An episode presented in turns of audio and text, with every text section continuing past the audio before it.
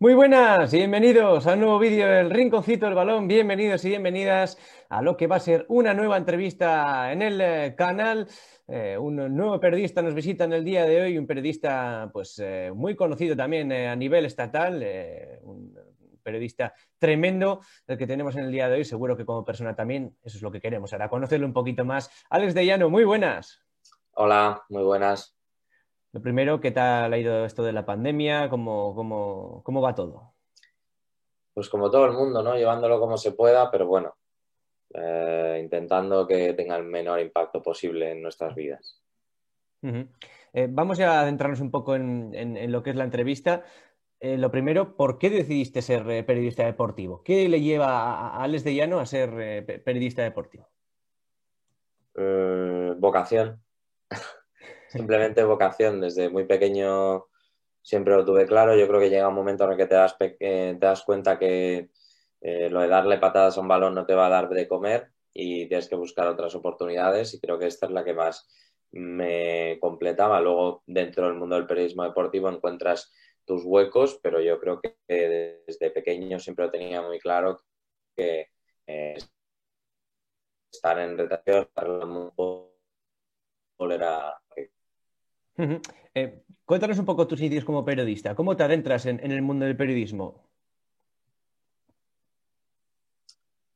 Pues yo creo que casi como todos los periodistas de ahora también, ¿no? Por internet, em, conoces gente, tienes la oportunidad de hacer eh, pues un poco lo que pretendes hacer en tu, en tu profesión.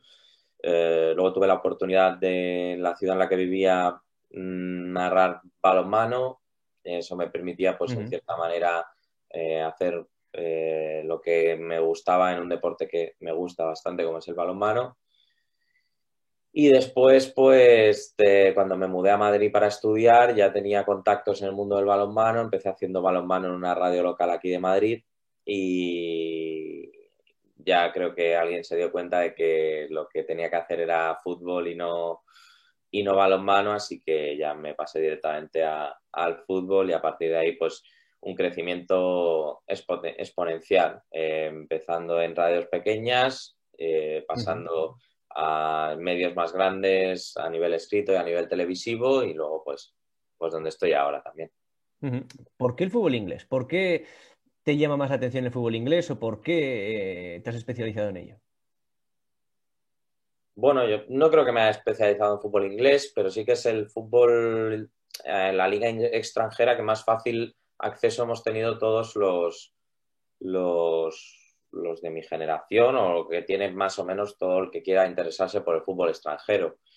Eh, a mí, en mi experiencia personal, es un eh, fútbol que tenía fácil acceder por el hecho de que lo daban en televisión en una televisión de pago que yo tenía contratada en ese momento y que cuando en mi casa se dormía la siesta, pues yo no lo hacía y, podía verlo.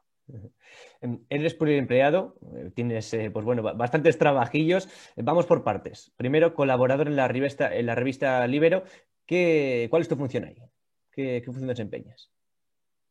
Bueno, soy colaborador, la misma palabra lo dice, ¿no? Eh, no formo parte de la plantilla, en Libero tampoco hay una plantilla, así que bueno, yo me dedico a hacer reportajes, entrevistas y, demás, simplemente pues bueno, es una revista eh, con un nivel altísimo, por lo que ser parte de, ese, de ese conglomerado, digamos, ¿no? de gente que escribe, de firmas que participan, es, todo un honor. Eh, después, eh, también eres comentarista de fútbol internacional, en especial fútbol inglés en Dazón. ¿Cómo te surge esa oportunidad? Bueno, eh, yo creo que es, un, es, una oportunidad que, sale de, forma natural. Yo entro a trabajar en Dazón, en otras cosas y a partir de ahí pues se dan cuenta de que puedo hacer fútbol inglés, de que puedo comentar fútbol internacional y bueno, ciclo natural de las cosas. Eh, también eres comentarista en marcador de, Radio Marca. ¿Hay partidos de la Liga Española o, más, o de más ligas? Empiezo haciendo fútbol internacional en Radio Marca. los primeros partidos que hice fueron Copa Confederaciones y, Europeo Sub-21, pero actualmente comento solo Liga Española. Colaborador en Play Fútbol de la cadena SER. ¿De qué trata el programa? Es el podcast de fútbol internacional más escuchado de nuestro país. Eh, es una referencia representado por un, eh, presentado por un referente como Bruno Alemán. Por lo tanto, bueno, creo que necesita pocas presentaciones. y colaborador en La Grada. ¿Qué es La Grada? Para el que no lo sepa, ¿qué es La Grada? Pues La Grada es el periódico eh, por excelencia que informa del español, que han considerado eh, tener eh, o tenerme entre sus firmas para analizar lo que es esta temporada, esta temporada tan atípica ¿no? para el español en segunda división, buscando el ascenso, etc. ¿Cuál es el, de, todos los que hemos comentado hasta el momento, cuál es el que más tiempo te quita, el que más tiempo conlleva, el trabajo principal, podríamos decir?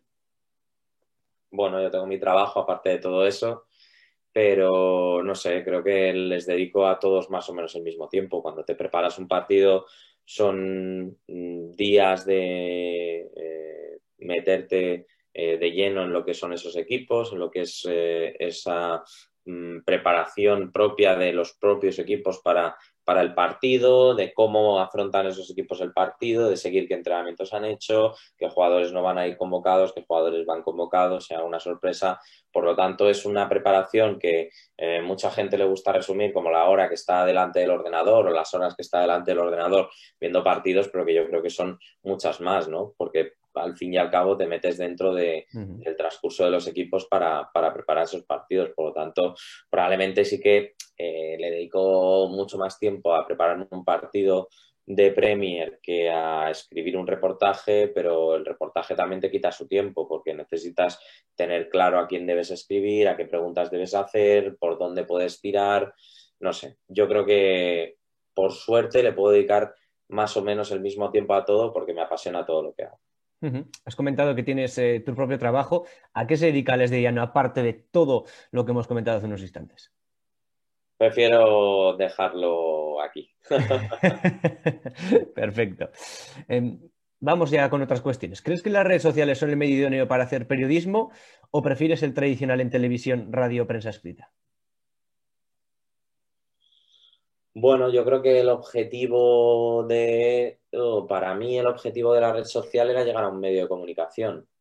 Eh, es verdad que ahora mismo pues eh, hay muchas redes sociales que tienen más audiencia que un canal de televisión, un canal de eh, o, yo creo que un, periódico, pero no sé, a mi modo de ver creo que para mí siempre fue la red social el medio para llegar a, a un medio de comunicación tradicional. Pero es verdad que eh, cuando eres joven, la red social para ti es, es todo, ¿no? Porque es tu forma de expresarse, permite democratizar mucho a la gente que quiere eh, pues hablar de fútbol, tiene la misma importancia o mayor importancia que, otra gente con, mayor calado dentro del periodismo. Por lo tanto, yo creo que es una herramienta muy interesante que hay que utilizar, utilizarla y medirla con, inteligencia.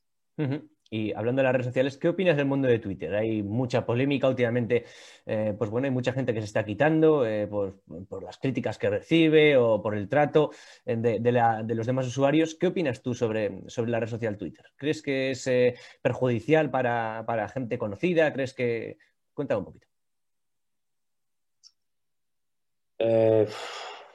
a ver, yo cada vez escribo menos pero creo que es cada vez escribo menos porque creo que donde puedo aportar más es en otros aspectos y también pues puedes encontrar menos motivación eh, para, escribir ahí. Eh, es verdad que han surgido muchas corrientes en, en, Twitter que ha cambiado mucho, es una red social que ha cambiado mucho. Yo la tenía hace 10 años y de cuando yo la tenía hace 10 años, hace 8 años, que era pues un encuentro, un sitio de encuentro de debate que además era muy divertido, que no se solía, eh, que, había, que había muy pocos problemas, ahora cada día parece que hay un problema nuevo, que, surge algo, además se ha globalizado una barbaridad, lo que tiene sus cosas buenas y sus cosas malas. Yo sinceramente creo que cada uno debe hacer lo que sienta y, ya está. Eh, hablando de mi propia experiencia, a mí ahora me sale tuitear menos que tuiteé que hace dos, tres años, pero, pero porque tengo suerte de poder expresarme en otras maneras, si no, pues seguramente estaría tuiteando todo el día. ¿Cuál crees que es la red social por excelencia para, hacer periodismo deportivo? Muchos hablan de YouTube, Twitch también pues bueno, está empezando con fuerza, em, eh, Twitter, Instagram. Cuéntanos un poquito, ¿cuál crees para ti que es la red social por excelencia del periodismo deportivo? Eh, yo diría que, bueno, yo siempre he usado Twitter, nunca he tenido canal de YouTube, solo simplemente cuenta pues para eh, ayudar a compañeros o, ver vídeos o lo que sea, pero creo que YouTube da muchas alternativas, ¿no? Que ofrece eh, muchas posibilidades para hacer cualquier tipo de cosas, por lo tanto, creo que, que, YouTube tiene un, gran potencial para ser así. Pasamos ya al ámbito futbolístico. Vamos a hablar de varias competiciones, pero primero te tengo que preguntar eh, por, la Premier League. Para ti, hoy en día, ¿quién es el favorito a ganar la Premier? Está muy reñida. Eh, a mí es un. Al principio de temporada comenté que para mí el favorito era el Manchester City por ver ese orgullo de campeón, ¿no? Después de haber sido, en cierta manera, eh, humillado, digámoslo así, ¿eh? Humillado, entiéndase, un equipo que había eh, sido campeón los dos años anteriores, de repente llega al Liverpool, que tiene la liga prácticamente ganada en enero o febrero, por lo tanto, pues esperaba, ¿no? Una reacción del Manchester City, es verdad que ha llegado tarde, pero esa reacción está ahí. Creo que eso además les puede beneficiar. Han salido de eh, todo el fútbol navideño, ese maratón de fútbol navideño muy fortalecidos, han encontrado una defensa que les garantiza no encajar muchos goles, les está faltando ¿no? ese punch arriba, aunque por ejemplo vienen de partidos con resultados amplios, como el de Crystal Palace. Así que, bueno, eh, diría que el Manchester City lo veo muy bien, que el Manchester United lo veo bien, pero no sé si van a ser capaces de aguantar todo eh, lo que se les viene. Es verdad que, que tienen el beneficio de no jugar Champions League, pero obviamente la, Europa League también puede ser un objetivo para ellos. No sé, yo sinceramente creo que el Manchester City está eh, un peldaño por encima del resto. Habrá que ver también el Liverpool, ¿no? Si terminan fichando algún central o no, como dijeron eh, la mala racha a nivel goleador, cómo afrontan también este tramo final, si también hay en cierta manera eh, una reacción de equipo campeón. ¿Qué te está pareciendo la tónica general de la temporada? ¿Cómo estás viendo esta temporada? Muchos hablan de que está siendo de las mejores temporadas de los últimos tiempos en, Premier League. Em, ¿Estás de acuerdo con ello? Bueno, es la más abierta a nivel de posible campeón, ¿no? No la tenemos o no tenemos un candidato tan claro como la del año pasado. Es verdad que eh, tuvimos una carrera por, el campeonato muy emocionante entre Manchester City y Liverpool eh, hace un par de temporadas y a mi modo de ver eh, creo que en esta sí que tenemos varias opciones, ¿no? Porque todavía podemos contar al Tottenham entre los candidatos, podemos ver la sorpresa del Leicester, tenemos al, obviamente Manchester City, Liverpool, Manchester United. No sé, yo creo que estamos viendo muy buenos partidos de fútbol, que estamos viendo a muy buenos equipos, creo que además casi todos los partidos tienen aliciente para verlo, por lo tanto es una temporada a disfrutar. Eh, a mí personalmente eh, me gusta el, Manchester United. Em, ¿por, qué crees que, ha habido ese cambio tan brutal desde la llegada de Bruno Fernández eh, allá por la temporada pasada pues bueno, yo creo que fue un fin y un inicio de ciclo completamente distinto, caras completamente distintas en el, United. ¿Por qué crees que, pudo ser ese cambio y, por qué crees que Bruno Fernández es tan importante en el Manchester United? Bueno, es un líder y el Manchester United ha carecido de líderes en los últimos años. Ha tenido muy buenos jugadores, pero le ha faltado un, líder, un ganador nato y creo que Bruno Fernández ha sabido transmitir eso. Eh, el hecho de recuperar la esencia de campeón del Manchester United. A mi modo de ver, eh, eh, su influencia se nota en el terreno de juego, pero se ve también, ¿no? Fuera de él, en su comunicación no verbal, cuando salta al campo, cómo cambia a los jugadores. No A mí me parece que, que ha cambiado muchas cosas, que además ha sido un comodín terrible para Ole Gunnar Solskjaer, le ha dado una alternativa más, ha supuesto un futbolista que además le, está aportando en números, asistencias, en goles. No sé, creo que ha cambiado mucho en muy poco tiempo, me atrevería a decir, porque ha pasado apenas un año desde su llegada y ya estamos hablando, ¿no? De su primera temporada completa de un Manchester United candidato al título. Eso yo creo que tiene un mérito tremendo en algún que otro foro del, Manchester United, o hablando sobre, sobre el equipo de, los Red Devils, em, hay varias votaciones sobre quién es ahora mismo el mejor jugador de la plantilla. Em, no sale Bruno Fernández, sale Marcus Rashford. ¿Estás de acuerdo con eso? Uh, bueno, es un jugador que ha sido también diferencial, que además hay que tener en cuenta todo lo que realiza en el ámbito social. Es un jugador de la cantera, muy querido y, se puede entender. Para mí el mejor jugador de la plantilla del Manchester United, no tengo duda. Para mí es Bruno Fernández. Es verdad que eh, Marcus Rashford ha tenido picos de rendimiento muy altos. Es un futbolista además que beneficia bastante el estilo de juego del Manchester United a nivel de contragolpe, a nivel de, ser un jugador muy rápido en transiciones. Pero para mí, a mi modo, mi, opinión, eh, mi humilde opinión, Bruno Fernández creo que está, está por encima.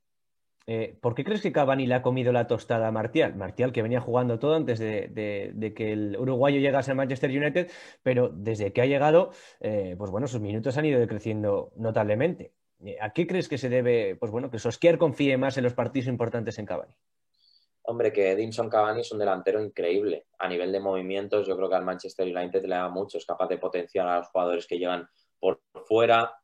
también se apoya mucho en Bruno Fernández. Eh, le, hemos visto, eh, eh, por ejemplo, el recuerdo del partido frente al Southampton, que él termina marcando el gol de la victoria, muy buenos movimientos fuera del área, capacidad para recibir, para atraer defensas, para que esos espacios lo, lo aprovechen esos jugadores de banda tan importantes en el juego del Manchester United. Personalmente, creo que, bueno, que ha encajado muy bien, que ha tardado un poco en ponerse a tono físicamente, pero que en cuanto ha entrado en la dinámica ha demostrado lo que es, un, verdadero jugadorazo. Además, yo creo que también tendrá ganas, ¿no? Después de la sanción de demostrar que es algo más que lo que se dice de él, ¿no? Que es un delantero increíble, un futbolista total y que además, bueno, pues también puede rendir en, en Inglaterra.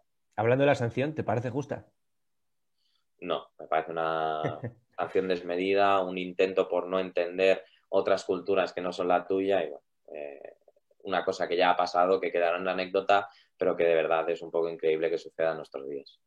Pasando ya a, la Liga Santander, para ti hoy en día, ¿quién es el favorito? ¿El Atlético Madrid, como todos dicen, o todavía confías en que tanto Real Madrid como Barcelona puedan, puedan ganar el título de Liga? Yo creo que el Atlético de Madrid es el claro favorito ahora mismo. Es verdad que los aficionados del Atlético de Madrid te dirán, bueno, es que hemos visto a nuestro equipo perder ligas en, en otro tipo de, condiciones, ¿no? Pero yo creo que la evolución táctica de los tres centrales, como está jugando eh, el, Atlético de Madrid, pese a muchos eh, déficits que han tenido, por ejemplo, la pérdida ahora de Kirian Trippier, cómo se ha adaptado Carrasco a la posición de carrilero, le vimos una segunda buena parte frente al Valencia, los movimientos de Lemar, cómo está jugando Luis Suárez, el propio Joao Félix, no sé. Creo que tiene muchos, muchas cosas de equipo campeón y creo que lo, que le veremos levantar el título liguero. He comentado antes que para muchos era la, mejor Premier League de los últimos años. ¿Qué te está pareciendo para ti eh, la, temporada que, estamos viendo en, la liga? Bueno, yo creo que un poco pesada mm, la definiría. Eh, con partidos de bajo nivel o algunos que, sorprenden. Hemos tenido equipos que eh, se han vuelto interesantes de ver, ¿no? por ejemplo el Celta del Chacho Coudet, eh, el Getafe, pese a recibir esa goleada ante el Athletic Club, ah, se ha demostrado de, este cambio de, de, tendencia, ¿no? de tener algo más de, futbolistas de buen pie, como Takefusa Kubo, Carles Aleñá, el Athletic Club mismamente con Marcelino. Eh, tenemos muy buenos equipos, la liga siempre se caracteriza por tener buenos equipos, pero creo que, hay algunos partidos que se están haciendo bastante pesados de digerir. Em, en este canal o yo particularmente soy, fan número uno del Deportivo a la vez, socio también. Eh, no sé si os puede ver eh, muchos partidos, si estás al tanto de la situación tan delicada que vive el, equipo del Pito Abelardo, eh, pues bueno, hoy en día. ¿Qué te está pareciendo para ti la temporada a la vez? ¿Estás al tanto un poco de, bueno, de, los partidos que ha jugado, de, la imagen que está dando? Es un equipo que comento habitualmente en, en Radio Marca, por lo tanto lo tengo bastante, eh, o lo, conozco bastante cómo, está. Yo creo que ahora mismo hay cierto desconcierto porque pasar de Machina a Belardo es pasar de la noche al día. Quiero decir, es un, cambio, es un cambio radical y a mi modo de ver un cambio que indica que no sabes por dónde tienes que ir, porque si contratas a Machín para darle un proyecto, eh, digamos, largo, un proyecto en el que vas a medir un poco cómo, cómo va a jugar, además él te demuestra cierta flexibilidad a la hora de intentar no jugar con tres centrales, pasar con dos. tener hombres de banda que no son hombres de banda, que tiran más hacia adentro, como en el caso de Jota, intentar aprovechar la conexión de los dos delanteros, pero a mi modo de ver es un equipo al que le falta todavía bastante eh, o incorporar piezas que le puedan dar cierto recambio a jugadores ofensivos. A mi modo de ver, por ejemplo, el hecho de depender tantísimo de José Luis Lucas creo que es preocupante en nivel anotador, que tiene que encontrar eh, ahora Abelardo al Johnny que tuvo en, su momento, ¿no? Ese futbolista capaz de desbordar por banda, de generar jugadas por él solo, de ser eh, diferencial. Eh, veremos, ¿no? Pues está en una situación delicada, sobre todo después del partido de Copa frente a Almería, después de cómo se están dando también los partidos en Liga pero bueno, el Pitu ya eh, tiene experiencia en este tipo de situaciones. Aquí en Vitoria hay un, pues bueno, hay bastante debate sobre si el Deportivo a la vez tiene más jugadores en plantilla con nivel de primera división o de segunda división. Eh, sobre todo se habla de los, de los eh, extremos, tanto Luis Rioja, Edgar, em, Borja Sainz y, alguno más. Em, ¿Tú crees que tienen nivel de primera división o nivel de equipo de primera división estos jugadores que te acabo de comentar? Pues, pues sí, yo creo que sí. Eh, es verdad que quizá Edgar se me queda un poco corto, quizá Borja Sainz se esperaba más de lo que podía dar, intentando cambiar su posición también, ¿no? A la de delantero, segundo delantero. Eh, pero yo creo que, sí que tienen nivel, que tienen que eh, también encontrar su mejor versión, encontrarse cómodos en el terreno de juego, pero me parece que, sí que lo pueden tener. Yo creo que Luis Rioja le falta también un puntito, ¿no? De ser algo más decisivo en los metros finales pero bueno, es que al final el Deportivo a la vez no puede permitirse tampoco tener todos jugadores de, de superélite, ¿verdad? Pero eh, sí, a mi modo de ver, bueno, lo he dicho antes, necesita algún jugador más decisivo en esos eh, en ese tres cuartos. Se ha notado, cuando J. Peleteiro, por ejemplo, ha estado inspirado, se ha notado que el equipo ha subido un peldaño. Em, en tu humilde opinión, em, ¿crees que el Deportivo a la vez va a mantener la categoría y el año que viene lo volveremos a ver en la Liga Santander? Seguro. Pasamos la área del español. ¿Cómo estás viendo la temporada del conjunto Perico?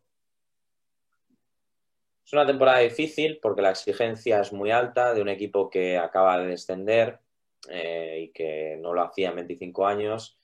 Vicente Moreno tiene la difícil tarea de rescatar un vestuario hundido anímicamente.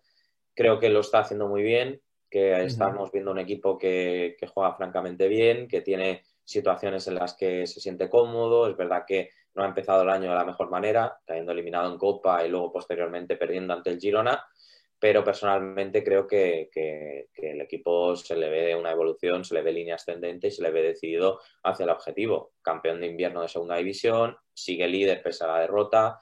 Es verdad que la Almería está ahí, ahí que el Mallorca es un equipo siempre peligroso, pero mm, yo creo que eh, el, equipo va en dirección al objetivo y muy difícil que se le escape.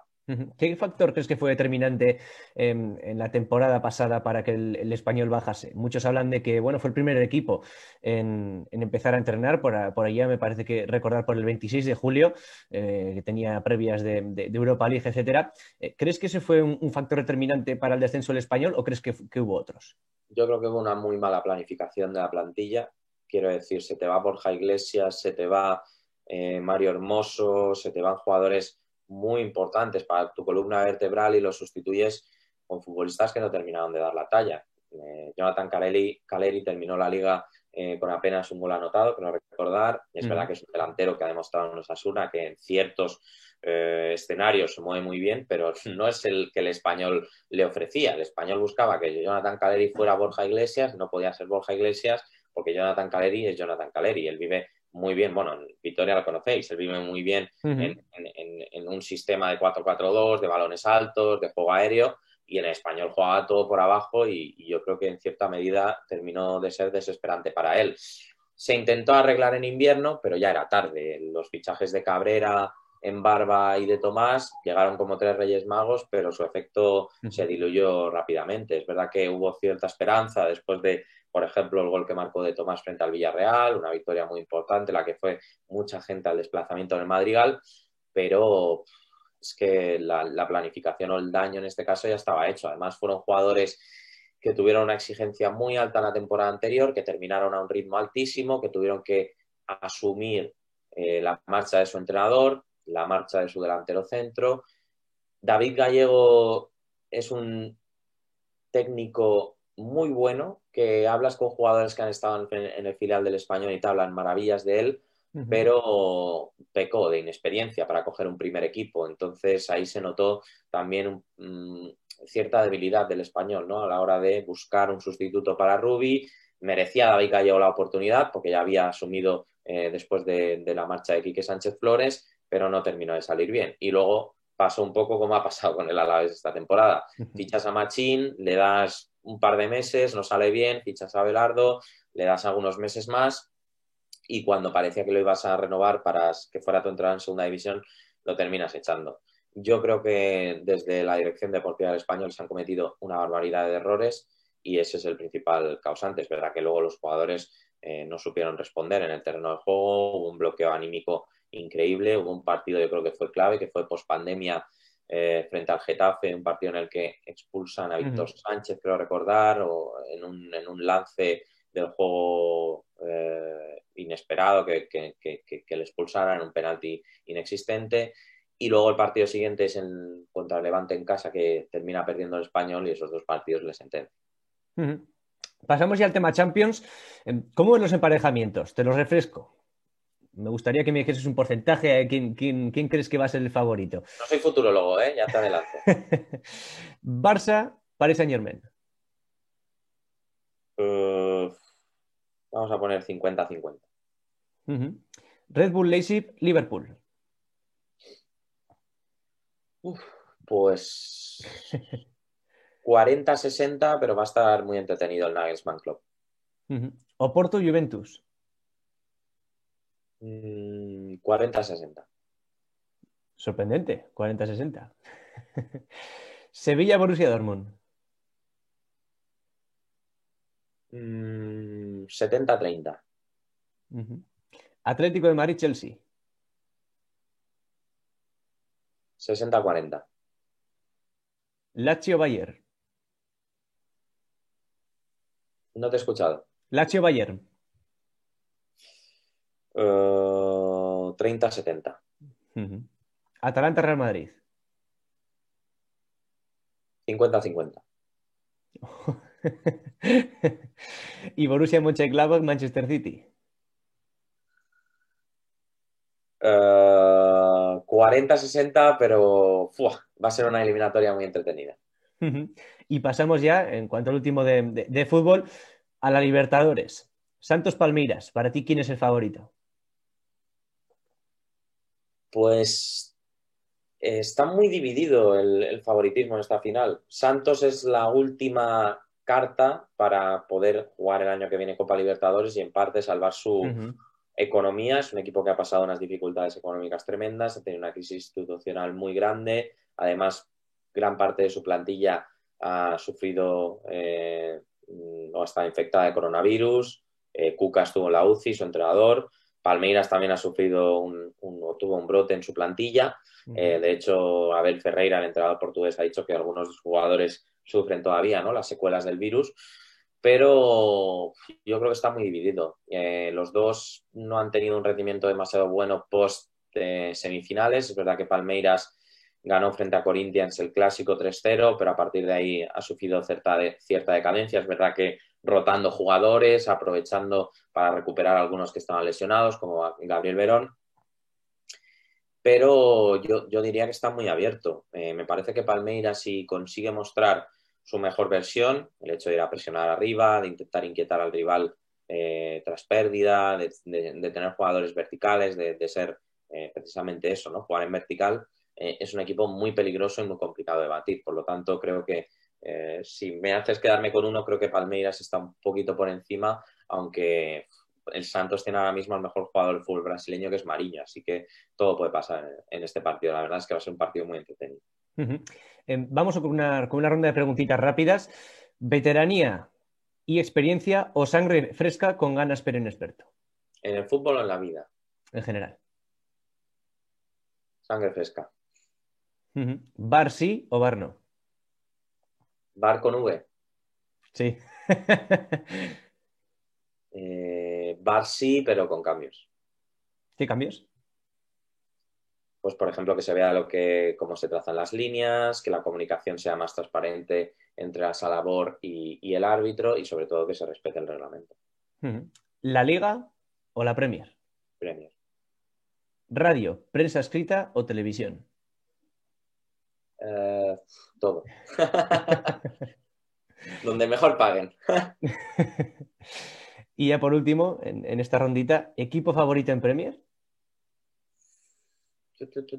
Buena pregunta. Eh, yo crecí admirando el Arsenal de Wenger, pero he de decir que me gusta mucho Leeds United por Marcelo Bielsa y por la gente que conozco dentro del club, por la gente que conozco que es del club. Eh, me gusta mucho la Aston Villa también porque, bueno, eh, también he, conocido bastante cómo funciona el equipo. Eh, el Southampton, por la metodología de Hasenhutel, por jugadores que están allí. Así que, bueno, me es muy complicado quedarme con uno. Pero si tuviese que quedarme con algunos, pues serían esos tres que te he mencionado. Ya para ir terminando, ¿qué te gustaría hacer en el mundo del periodismo deportivo que aún no hayas hecho? Pues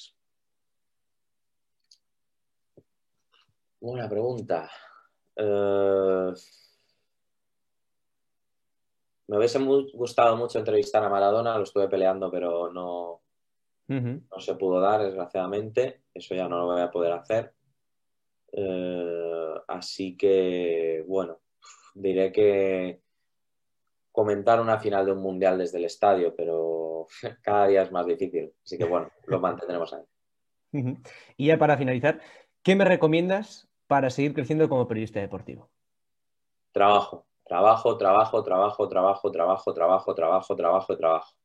Para llegar lejos en el mundo del periodismo deportivo hay que tener suerte, pero la suerte se busca trabajando. Eh, yo creo que probablemente eh, haya trabajado, por lo menos yo que estoy muy contento con los niveles de trabajo que he mantenido para llegar donde estoy. Eh, y creo que eso es de lo más orgulloso que estoy, de cómo he trabajado para llegar a, a, donde estoy. Creo que nadie ha trabajado más que yo para ganarme eh, el reconocimiento que creo que pueda tener mi posición. Así que, por lo tanto, se puede ser más talentoso o menos talentoso, pero si no trabajas ese talento, eh, es como, como una bici sin ruedas, no sirve para nada. Pues Alex de Llano, muchísimas gracias por estar aquí en el Rinconcito del Balón. De verdad que ha sido un, auténtico placer eh, y, y, me lo he pasado francamente bien. He estado muy a gusto. Igualmente, un placer, gracias. Y nada, deciros a, nuestros seguidores que si os ha gustado el vídeo que, le tenéis que dar un like, que seguro que os ha gustado, porque bueno, hemos podido conocer un poquito más a, Alex de Llano en, profundidad, eh, que si os gusta el canal que os suscribáis y que nos vemos ya en el, siguiente vídeo, en la siguiente entrevista, que será dentro de no mucho. Así que eh, cuidaros mucho, un saludo y hasta la siguiente.